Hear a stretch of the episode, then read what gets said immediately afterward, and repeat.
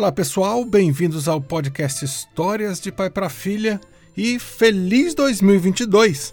Incrível chegar aqui no ano de 2022 contando histórias para vocês. Obrigado a todo mundo que tem apoiado o podcast, seguindo aí no seu tocador de podcasts, mandando um alô pelo Instagram, contando para os amigos. Um beijo aqui para a Yael e o Max da Pétria, o Joca do Gustavo, a Lorena do Vitor, a Fernanda da Maiara, o Davi e da Daisy, os trigêmeos da Marina. Gente, essas crianças que mandam recadinhos lindos no Instagram ou mandam recados pelos pais, olha, vocês fazem o meu dia, tá? Bom, para abrir o ano de alto astral, eu escolhi aqui um conto divertido do folclore de um país chamado Burundi, entre o leste da África e o centro da África, uma região linda de lagos e florestas. E nesse livro, os personagens estão justamente nessa região aí, vocês vão ver. A história de Crocô e Galinhola foi recontada e ilustrada por Matê e publicada no Brasil pela Brink Book. É de manhã. O sol acaba de nascer. Galinhola, uma jovem e roliça galinha d'Angola, corre para ciscar minhocas na terra úmida do barranco, à beira do rio Luvironza.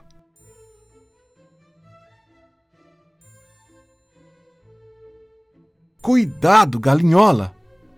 Nas águas rasas, atrás de um monte de galhos, dois olhos atentos estão à espreita pertencem ao esquivo crocô, um grande crocodilo muito esfomeado. Distraída, a angolinha tenta pegar um gafanhoto saltador. Sem que ela perceba, Crocô se aproxima dela devagarinho, com a boca bem aberta.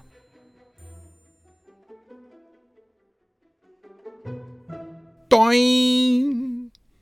O gafanhoto fujão dá um salto para trás, Galinhola vira a cabeça e descobre Crocô com a boca escancarada, cheia de dentes afiados. Irmão, ó oh meu irmão, você não pode me caçar! Protesta ela indignada, antes de correr cacarejando em direção à floresta. Boquiaberto de tanto espanto, o grande crocodilo fica pensando como poderia ser irmão daquela coisinha emplumada.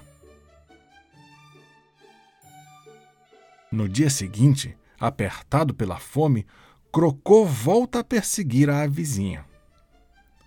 Galinhola escapa voando e, empoleirada num galho de árvore, grita para ele mais uma vez: Irmão, Ó oh, meu irmão, você não pode me caçar. Crocô se pergunta: Como podemos ser irmãos se somos tão diferentes? E com sua voz grossa de bicho grande e perigoso, ele interroga a pequena galinhola: Você sabe nadar? Não, mas posso voar, responde ela, sem medo. O seu couro é cascudo, resistente e à prova d'água como o meu. Para quê, se tenho minha plumagem para voar e me aquecer? Você é verde para se esconder no fundo do rio?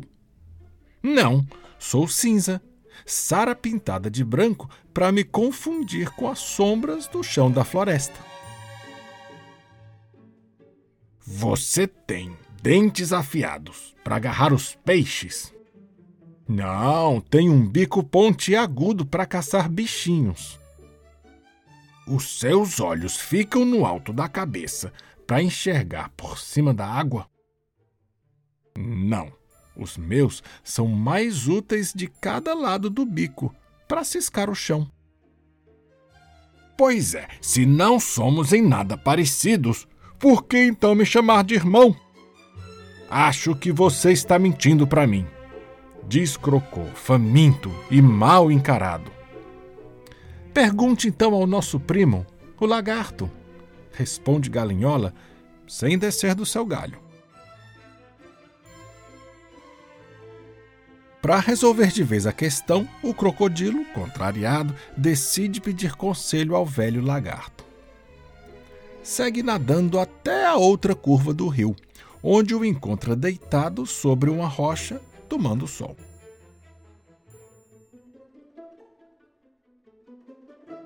Lagarto, meu primo, não sei o que fazer.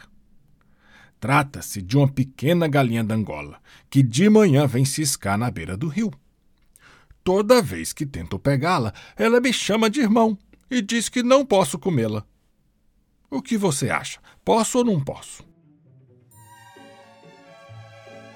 Meu amigo, responde logo o velho e sábio lagarto.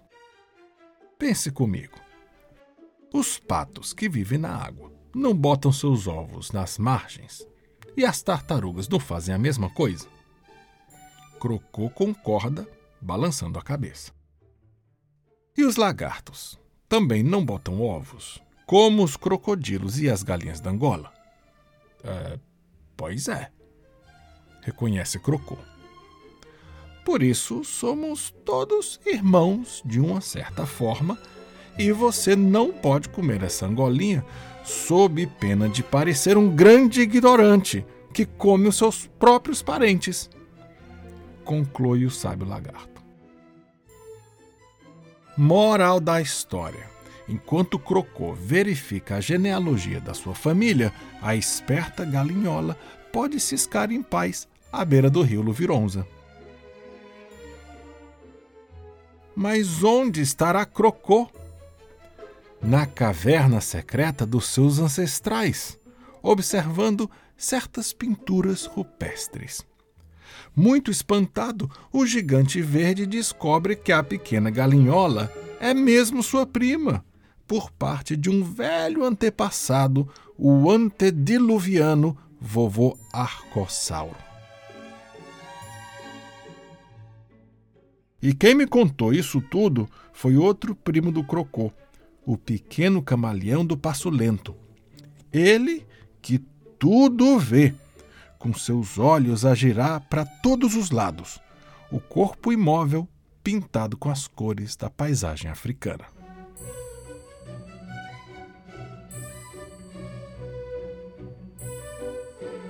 Gente, eu li para vocês Crocô e Galinhola, uma história tradicional do Burundi, recontada por Matê e publicada pela Brinkbook no Brasil. Não esquece de seguir o podcast no seu tocador de podcasts, contar para os amigos e se quiser falar comigo, eu sou Pablo UCH no Instagram. Até o próximo episódio.